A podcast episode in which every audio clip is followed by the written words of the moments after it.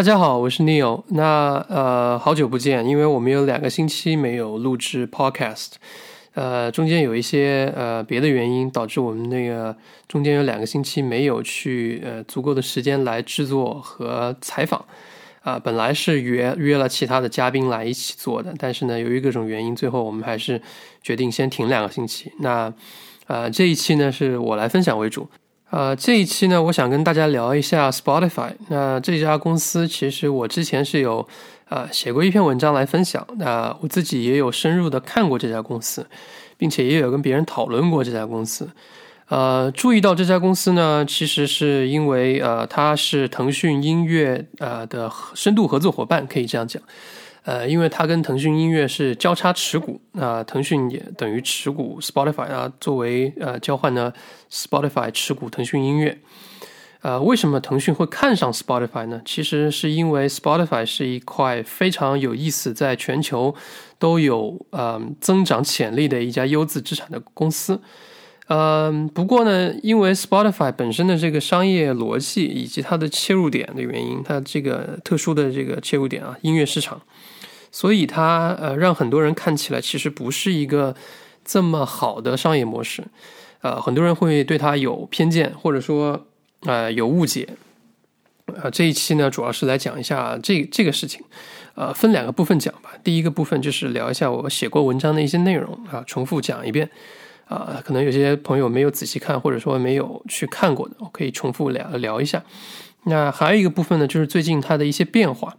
以及它后面会可能往哪个方向走。啊，我们可以聊一聊这件事情。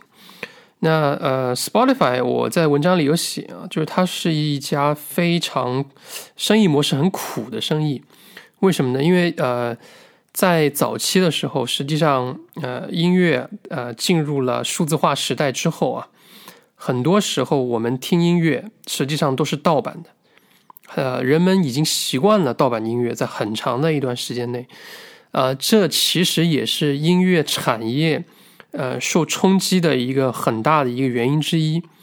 呃，如果你想一下啊。就是在成长的过程中，可能八零九零后的这个感触会比较深一点，零零后可能对这件事情感触稍微弱一些。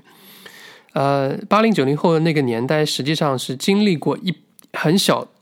的一段时间的一个一个磁带的时期，基本上后面就进入了这个随身听，就是 CD 的时期，然后在后面才开始慢慢进入数码时期。大概在两千零二零二年左右吧，进入了数字音乐时期。后面，呃，不过这个事情并不是那么一夜之间发生的，并不是那么明显。呃，CD 还是存在了一段时间的，所以，呃，整个音乐的一个变迁，其实真其实真正发生变革的那一刻，最明显的还是乔布斯发布了呃 iPod 之后，对于整个音乐产业的冲击。呃，iPod 跟 iTunes 其实。因为在那个之后呢，它将整个音乐产业呃基本上就完全颠覆了，呃，让所有的音乐都按同样一个价格去去出售，去在啊网络以数字化的形式出售。这个冲击其实在国内的情况会更明显一些，我认为就是在华语乐团乐坛会更明显一些。整个呃，你可以看得到，在 iPod 发发布之后吧。呃，我们可以看得到数字化的冲击，使得很多原创音乐逐步的、慢慢的开始越来越弱，越来越弱。到近几年，你看到很多其实呃新的音乐越来越少，呃，很多像以前那个年代，不断的有新人去写新的歌曲，呃，去发发布那个歌曲，然后挑战榜单什么这些事情，呃，销量啊，什么 CD 销量啊，榜单啊，这些事情已经消失了，因为音乐的数字化实际上完全改变了这一切。在改变这一切之后呢，问题就来了，就是，呃，整个音乐产业链的一环被改变了，但是它的根本上来说还是以前的那个模式，这就导致了作为一个传统的艺人来说，你如果签约了一家唱片公司，然后唱片公司跟你说，你现在数字化音乐那头已经不能像以前一样为公司创收了，你怎么办？你得去做别的方式创收。演唱会啊，参加综艺节目啊，对吧？啊，之前我在之前也聊过，是这些形式等等的别的方式，呃，让你这个个人去变现，而不再是通过以前那种纯的卖唱片的方式去变现了。这个改变实际上冲击是很大的，因为原来的那个模式中，呃，卖唱片的话，你实际上是需要一个完全不同的一个发行渠道去做这件事情，中间还有很多的这个成本在里面。啊，变数字化以后，这些东西全部消失了，但随之消失的，同样也有 CD 的这个销售额度被减少了。你比，因为你卖 CD 的那个那个钱，其实总量是要大于你卖数字化音乐的那个钱的。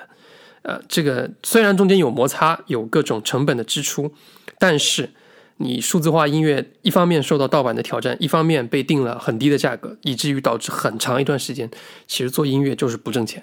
好多唱片公司倒闭也跟这个有一定关系，除了经营不善以外，呃，所以整个音乐产业其实在很长一段时间里都是走倒倒倒退的，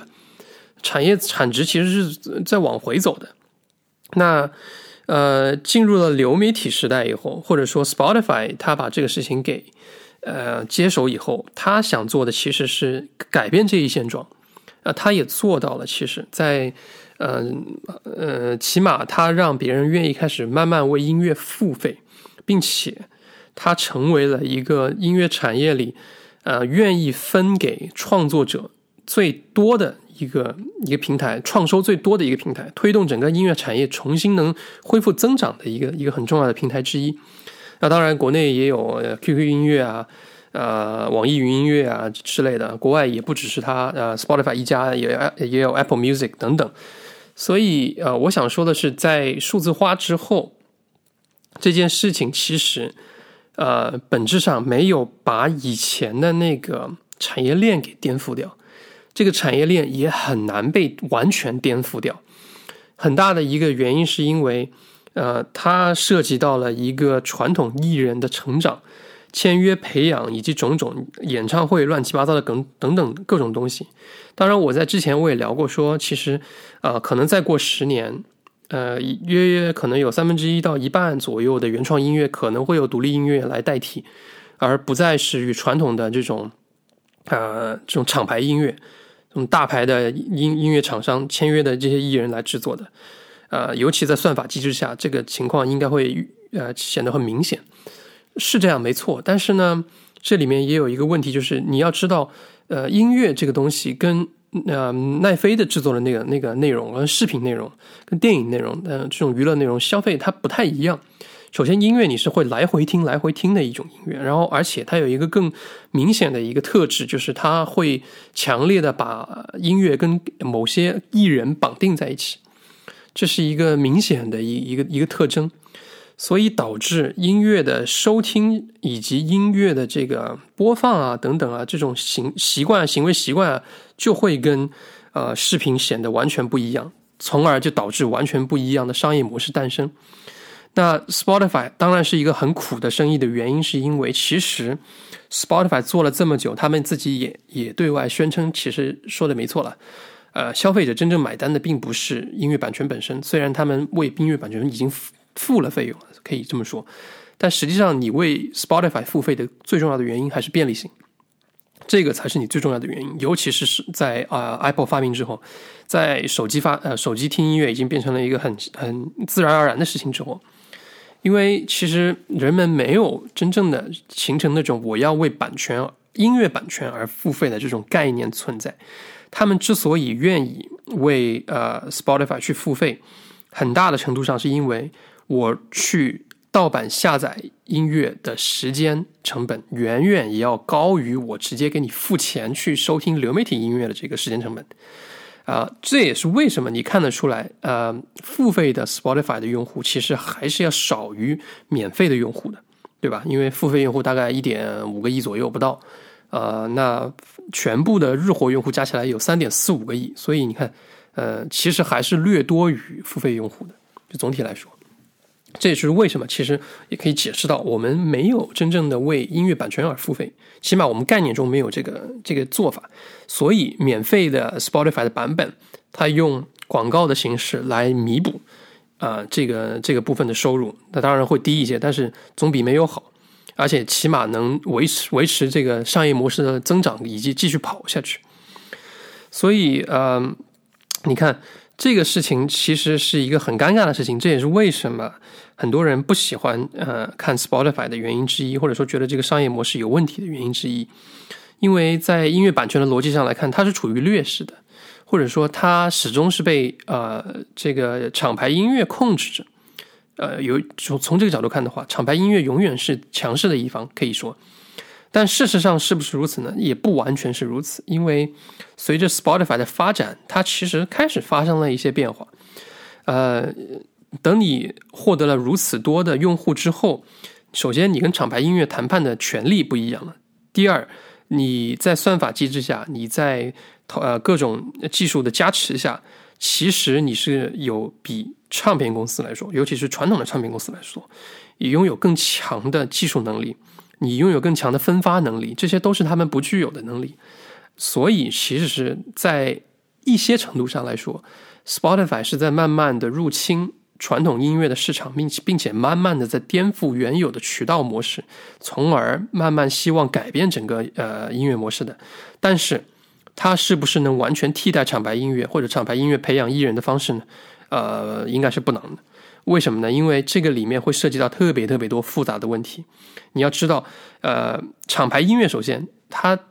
并不是说厂牌音乐就跟独立音乐是完全不同的音乐，对不对？它只是说音乐版权的归属不同了，呃，然后制作方式跟分发方式可能会发生一些变化了。但是就音乐本身来说，其实是不一定有很大差异。可能厂牌音乐有 hip hop，那独立音乐也有 hip hop。呃，我作为一个这个消费者，我可能听的那个喜欢的艺人正好他是厂牌音乐的，我还是会听厂牌音乐的东西。呃，有可能是一个独立音乐人，那我同时也听这个独立音乐。所以在这种需这种混合复杂的需求之下呢，呃。厂牌音乐永远永远会有市场，当然这也就是为什么我之前也翻一篇翻译了一篇文章，就是有些呃相相对于更偏稳一点的这种传统性的投资机构，他们会更喜欢于投资于那种厂牌音乐的资产，因为长期来说，厂牌音乐资产是会永远存在的，然后他们在跟流媒体的这个市场中。增量市场中来说，他们是在这个非常不确定的这个商业模式里面最确定的资产之一，而且他们一定能挣钱，因为他们只需要跟流媒体的这种平台啊，Apple Music 啊、QQ 音乐啊、Spotify 去谈判就好了，他只需要卖出他的这个这个音乐音乐音乐版权就好了，每每到一段时间去续约，每到一段时间去续约，然后继续发现一些新人，然后培养，然后做大，然后再签约，基基本上就是这样的一个事情，他们还是能维持他们的这个这个这个商业模式的，而且呃确定性比较高。但是呢，平台型的公司相对来说，在这个这个情情况下，其实就没有那么的明确说你到底应该怎么去做，对吧？虽然现在我收可能十块钱一个月，我能呃获得一部分的增长，但实际上是赔钱的。Spotify 还没有盈利，它还在一直一直往下跑跑增长，是是这样的一一个一个一个过程。所以从这个角度看，呃，Spotify 的生意并不是一个特别好的生意模式。呃，你仍然还是需要跟厂牌音乐永远合作下去。虽然你的独立音乐，你你鼓励这个原创一直在增加，但对不起，那可能未来还是一个呃共存的一个一个一个一个态势吧。那好处是什么呢？好处对于 Spotify 来说，Spotify 来说，你你能看得到，呃，独立音乐的一个崛起，以及多平台的多平台刺激之下，原创的内容。以声音为基础的原创内容在逐步逐步的增多，也就是说，你作为音乐作为一个切口，音乐服务作为一个切口以后，它可以去横向的扩展到其他的音乐啊声音领域，应该这样讲，不是音乐了，是声音领域。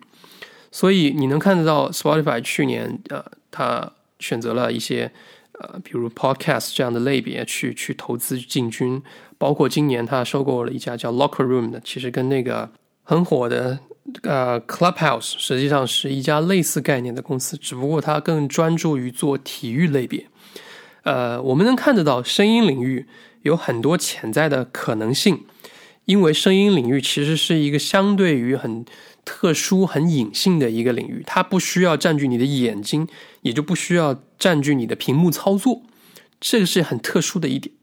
呃，这也是为什么我其实之前也讲聊也聊过，公开聊过，在那个雪球也发过，就是我仔细看了一下 Daniel Elk，就是 Spotify 的 CEO，他在呃去年 Q 四电话会议的一个一个发言啊，就是他其实说了一点，就是未来这个五年，起码那 Spotify 围围绕的主要的这个方向走的点，还是去推原创内容，以及增加原创的人，这个很重要。增加原创内容的人，并且希望不断的在这个过程中，我们能把更多的利润投资于原创内容，投资于技术，让更多的资源分配给他们，让他们能活下去。这个是很重要的一件事情。其实你听到这里，你会发现，其实 Spotify 做的事情，很多时候跟呃 Roblox 做的事情其实是类似的，只不过是一个不同的领域而已，对吧？大家都是希望在一个平台型的经济基础之下。鼓励原创内容增加，并且希望能让原创作者、原创者的这个刺激他们的创造力的同时，希望他们能获得更多的利润，他们能靠这件事情慢慢逐步的活下去。起码是稍微偏头部的那群人，起码说我完全靠这个平台已经能活下去了，这是一个非常非常重要的点。但是很可惜，现在还不可以，只是在一个往这个方向走的一个过程中，我们能看到。我觉得这个事情。呃，得边走边看。那有一天，可能不是今年，可能是后年，可能是二零二四年，可能会出现一个明显的转折点。呃，我不确定这个转折点是什么，但是我能看到呃，Spotify 的很多潜在的可能性。首先，他们在呃广告端就没有很好的变现机制。现在，其实声音领域的粘性是很高的，但是声音领域仍然没有找到一个很好的广告变现机制。尤其在这个移动互联网的这个领域，仍然没有找到一个特别好的点，去说我有拥有很好的广告价值。呃，这也是为什么 Podcast 这个领域在发展了这么多年之后，仍然仍然还是一个很小众的东西。虽然现在呃，二零二零年之后起来了一波，呃，收购了 Spotify 跟苹果，还有亚马逊都收购了很多这个 Podcast 相关的资源。呃，整个行业开始火爆一些了，但是呢，并没有解决我刚才说的那个问题，广告的这个变现的问题，广告价值的问题，并没有体现出来。那同样，你像 Clubhouse 这样的这个这个形式，它也没有体现出来，暂时，只不过它的这个呃人数在增长，就是订订阅用户的增长，或者说收听人数在增长，然后使用人数也在增长，嗯，这是一个不同的方式，呃，不同的同同样音频领域的不同玩法。我觉得这个无所谓啊，因为你要看得到更多的可能性，是对于 Spotify 这样的这个这种泛平台来说更重要的一点，就是大家看到一个很很广的在声音领域往前走的一个很重要的一个一个趋势吧。然后，当然你也可以看得到，呃，有别的趋势存在，比如说 AI 的发展使得自然语言处理啊，变得越来变得越来越好了啊。然后 AI 呃分配这个这个分发的技术越来越好了，啊这些都是一些呃积极的点，但是呢。也有很多不积极的点，比如说，大家到现在还是看不到，呃，未来三四年会有一个什么样的一个突破点的变化，对吧？大家想象不出来说，呃，五年之后，呃，Spotify 会变成一家什么样的公司，或者说 Spotify 它未来靠什么挣钱？更加直白一点，呃，很多人也很关注这一点，因为投资人其实更关注的是利益嘛，对吧？呃，我觉得是这样的，就是说，呃，一个阶段。要看一个阶段的逻辑，我们之前也分享过这种观点，是一样的。就是你在看成长股的时候，实际上你很重要的是看，呃，这家公司的一个一个现阶段最重要的事情。到下个阶段只能讲下个阶段的的的事情了的指标了。你这个阶段最重要的是什么？那我也在文章里聊了，我说 B G 其实分享了一个一个那个 B G 的这个基金，它分享了一个很重要的一个逻辑是 scale as a service。那啊。规模是很重要的，对于很多的这种平台型企业来说，呃，显然 Spotify 它的规模效应还没有达到临界点。为什么呢？因为他们自己对于自己内部的要求，其实是要在十亿用户规模左右。对，但现在实际上你就算算上免费用户，也只有三点四五亿。那也就是说，离你的潜在目标还有三倍左右。啊，那显然未来五年、四五年吧，还是一个明显的投入期。这一点对于 Spotify 的投资者来说，认清这点很重要。就是你仍然处于一个投资期的公，这个投资期的公司，也就是说，未来几年的这个指标看利润是没有意义的，因为它不会有利润。你只能看它的投入的是什么，你只能看它的用户增长怎么样，它的产品演变怎么样，是不是朝着一个呃量变且逐渐质变的过程，产品的进化是不是朝着用户摩擦力更小了，这个创作者的是不是收入更高了？等等这些事情，我觉得这是比较重要的点。我之前也聊过，呃，因为付费人呃付费用户的这个这个增长以及这个免费用户的增长，这种同步的增长，对于 Spotify 来说的是呃是很重要很重要的一件事情。它的商业模式不像是呃像 Costco 或者奈飞啊或者迪士尼啊这种这么优雅，只能只只需要收一个会员费就可以解决问题。因为它所处的这个行业，呃，声音这个泛领域，音乐啊、podcast 呀，各种啊，包括 Clubhouse 这样的形式啊，各种，呃，包括潜在的嵌入到别的场景的形式的音乐啊啊，或者是声音的这种产品，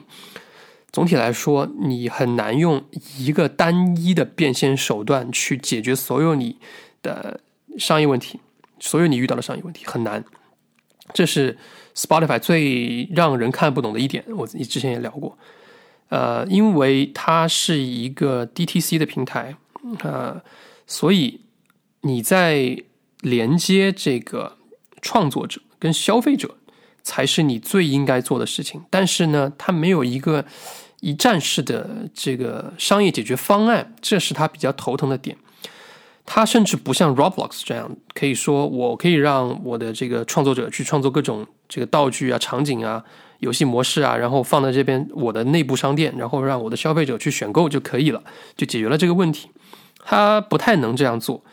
因为它同时需要做广告，它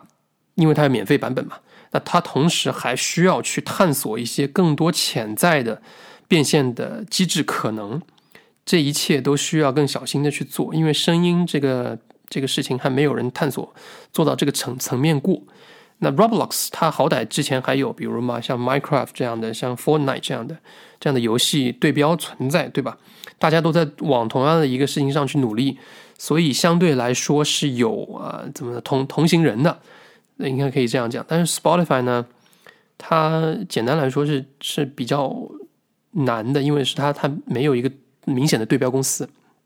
从这个这个角度看是没有一个很明显的对标公司存在的，呃，所以如果大家去在这个时候思考它要怎么挣钱，其实你是会想破头，你也想不出来的，因为你的产业链没有发生一个根本的变化，在这个阶段，或者说，呃，它的商业模式没有走到那个那个阶段去，我们还看不出来它能去怎么样把钱赚到口袋里。但终终有一天他是能做得到的，只不过我我我相信他终有一天能做得到，但是他现在还没有到那个阶段，仍然是一个投资阶段。呃，我觉得不用着急，为什么呢？因为呃，我之前在文章文章文章里也也分享过，就是奈飞啊，Netflix，他在很多年前，在八年前、九年前，其实他也没想到他的用户数会到这个阶段，他也没想到我可以通过自制内容来呃颠覆整个行业的逻辑。他也没想到后面的这个有线电视会会这么快的变得这么快，对吧？他也没想到这个会有新冠啊疫情推动整个这个这个有线电视的衰落，呃，这个流媒体的崛起，完全崛起啊！当然，呃，我觉得，呃，这核心观点其实还是一个，你你要追求的是什么？就是我在文章里也聊了，就是你要追求的是你的用户规模达到一个点，对吧？你而且越多越好，因为你平平均到每个头人头上，你可以摊薄一些。这聊到这里啊，我就想聊一个一个这个文章里没有聊的事情了，对吧？就是呃，那个苹果最近写了一篇文章，呃，他们做了一篇 PR 文，就说他们在呃用就是这个创作者的身上平均平均 per stream，就是每一次点击听收听的这个支出上是要高于 Spotify 的两倍。它大概平均下来啊，平均下来，因为它也不是固定的，它也是不同的国家、不同的情况，它也是不同的这个像创作者的不同的这个付费，就创作者赚的钱，呃，大概平均每一次是一美分，收听一次，就它的订阅模式之下，收听一次平均是一美，而 Spotify 平均下来大概是在零点五美分左右的一个价格。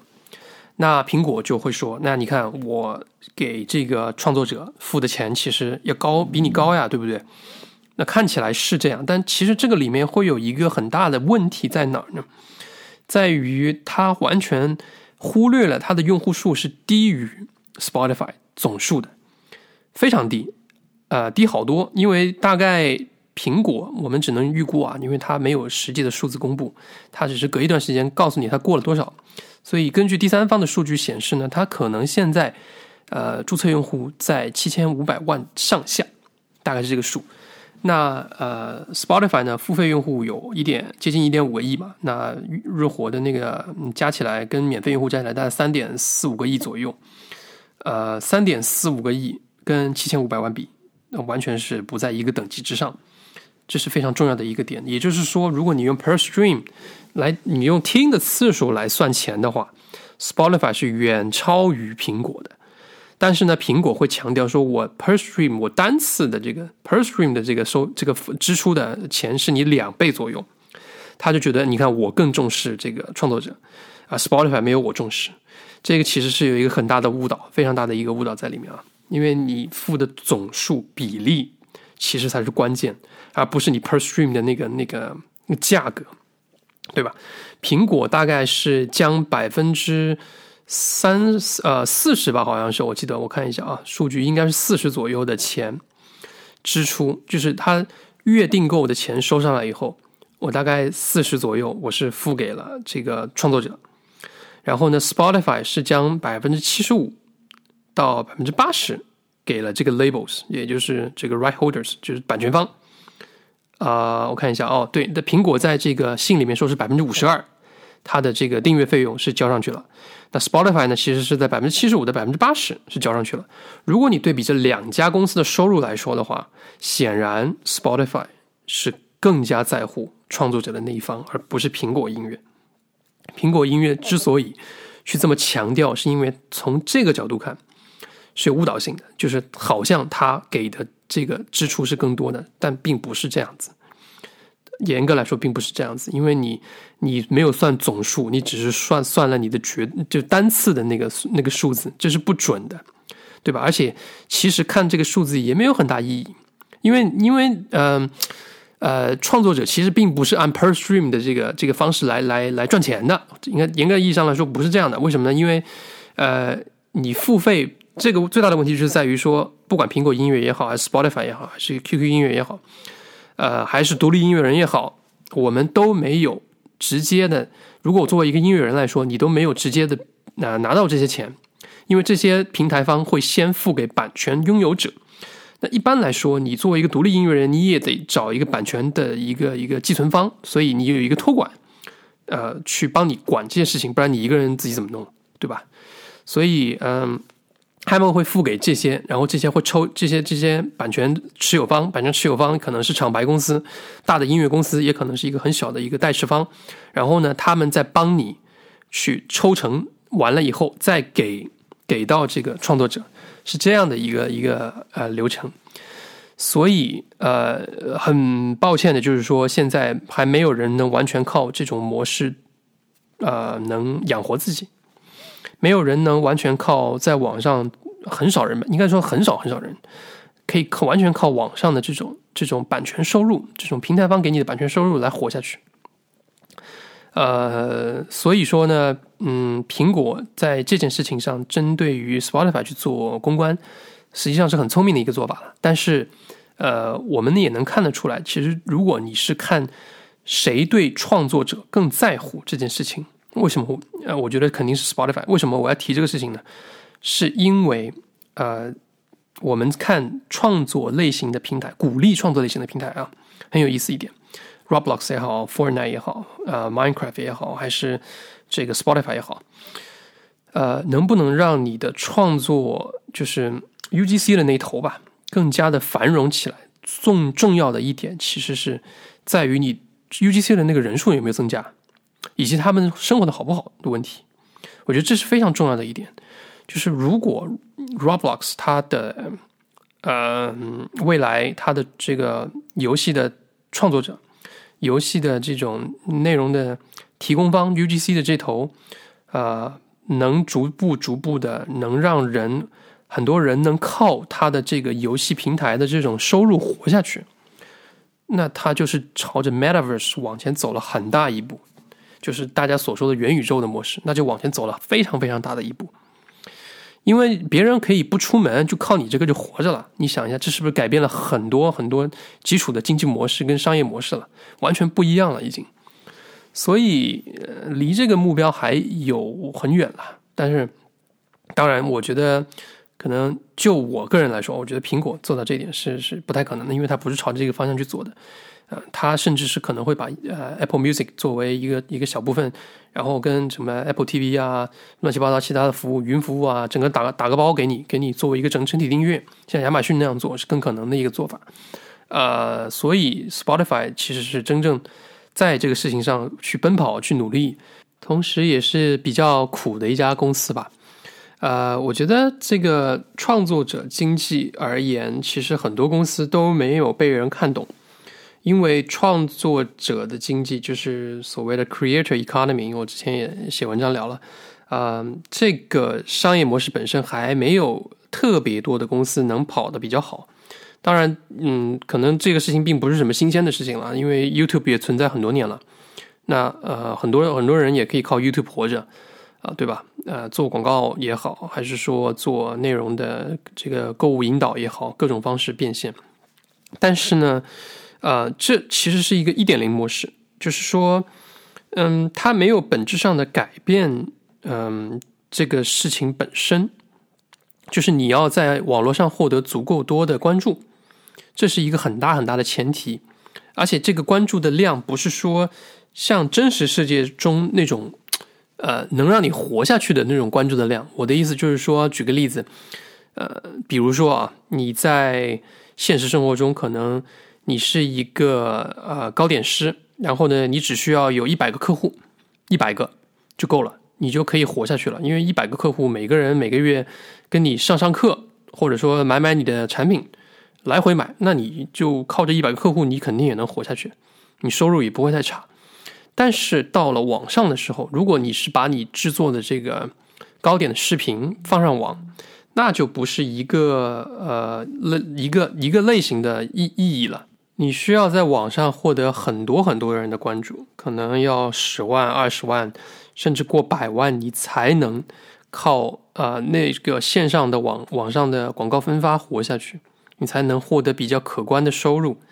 才能在这个事情上说，哎，我投入了这么多时间金钱以后，我获得了这么多粉丝的关注以后，我才能啊，在这个事情上以这个作为一个全职工作活下去了。但是它跟现实中是不一样的，你发现没有？现实中你只需要可能一百个，但是实际上上网以后，你可能需要远远远超过这个数字的人。这就是因为他们并没有直接把钱付给你，这是最关键的一个原因。因为网上看你的这么多人里面，他们没有把钱直接付给你。所以说，这是一个呃，这个创作者经济的一点零版本吧。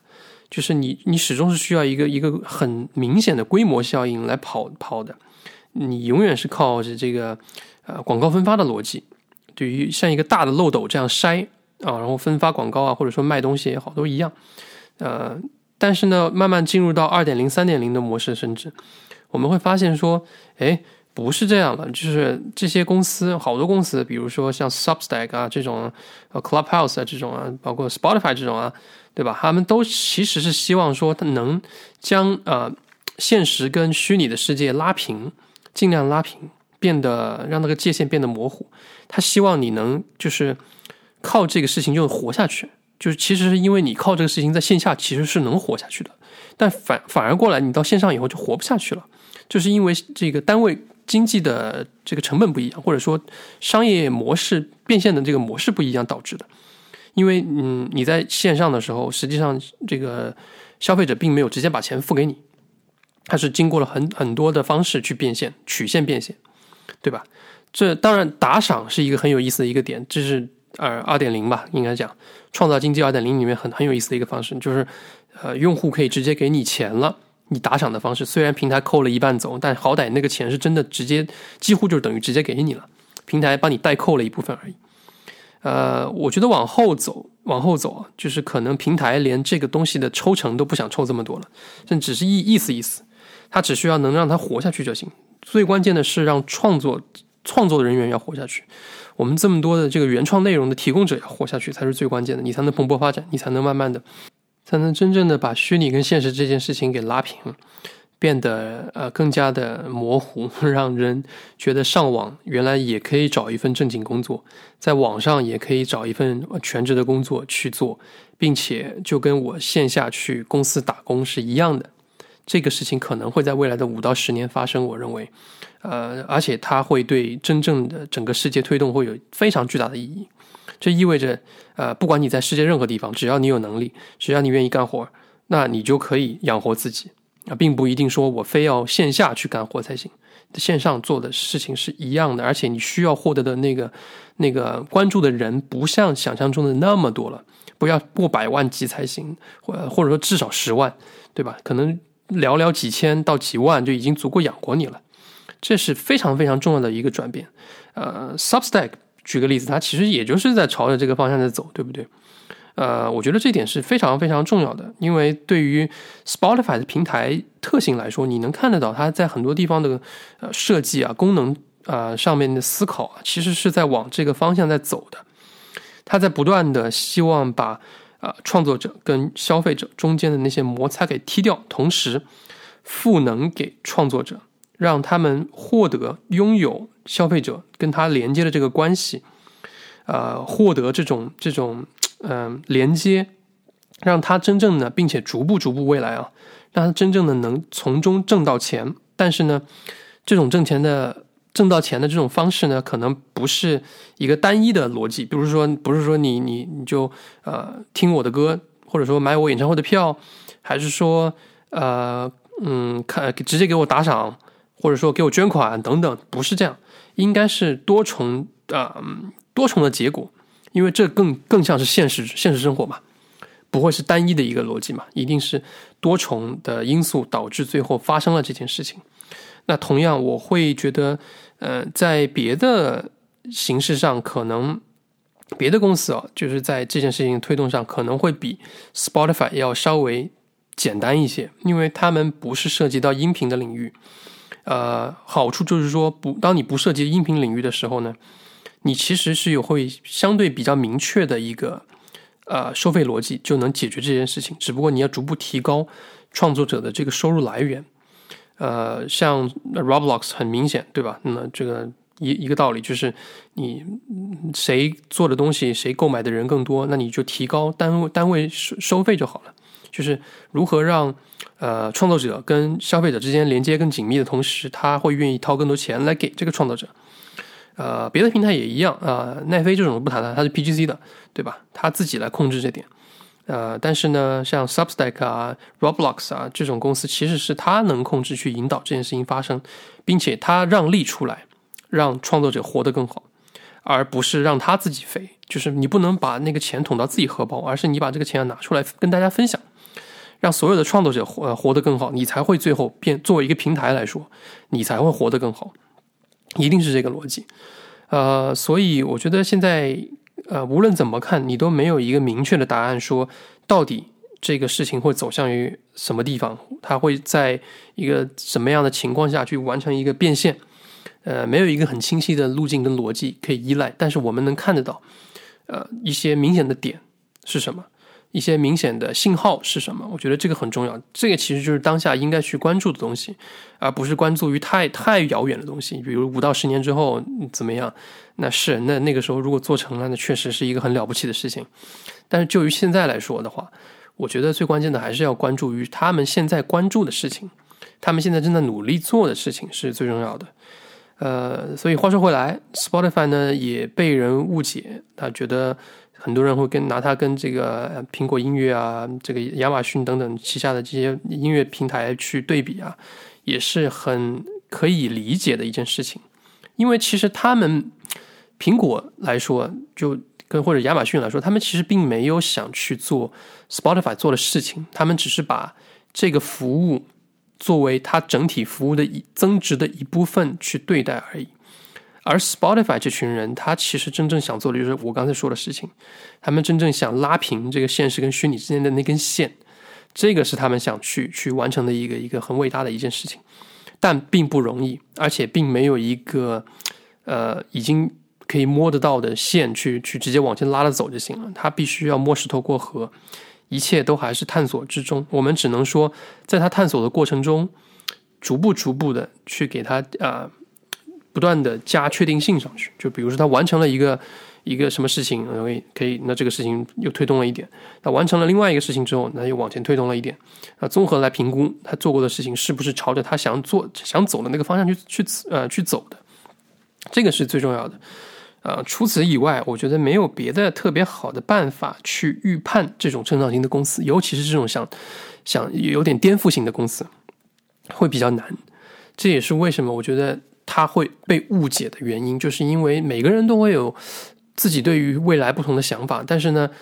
呃，你可能会觉得这家公司没有那么你想象中那么现实，或者说它的现实的逻辑是跟你不一样的，他真正。想要做到的事情，实际上是会会大于你的预期的。我觉得这是最关键的事情。就好像现在的奈飞跟十年前的奈飞，那哪能是一家公司呢？对不对？是一个道理。呃，Spotify 如果做成了，它也不会是现在这个规模，非常非常会比现在大非常非常多。所以我觉得这是一家非常非常呃有意思的公司，而且嗯值得大家去关注它的发展以及它创创始人的一个理念。每他每一期的这个电话会议，其实还是值得去关注跟听的，尤其是 Daniel Ek 本身他自己的这个发言呢，Daniel Ek，那这个这个人这哥们儿他非常有理想，我觉得，呃，他跟他仍然在这个创始团队中扮演着一个非常类似于早期创业的团，那这个这个这个成员的这个这个驱动力啊，我觉得非常重要。他只要在这个公司，就意味着这个公司仍然在投资期。他什么时候如果退居到后面了？比如说我去当这个董事会主席了，不想当 CEO 了，也就是说啊，基本上这个投资期已经差不多走到头了啊，或呃他，但是显然还没有到那一天吧，我们就只能说边走边看，大概就是这样。那这一期就聊到这里吧，啊，下一期再聊，啊，再见，拜拜。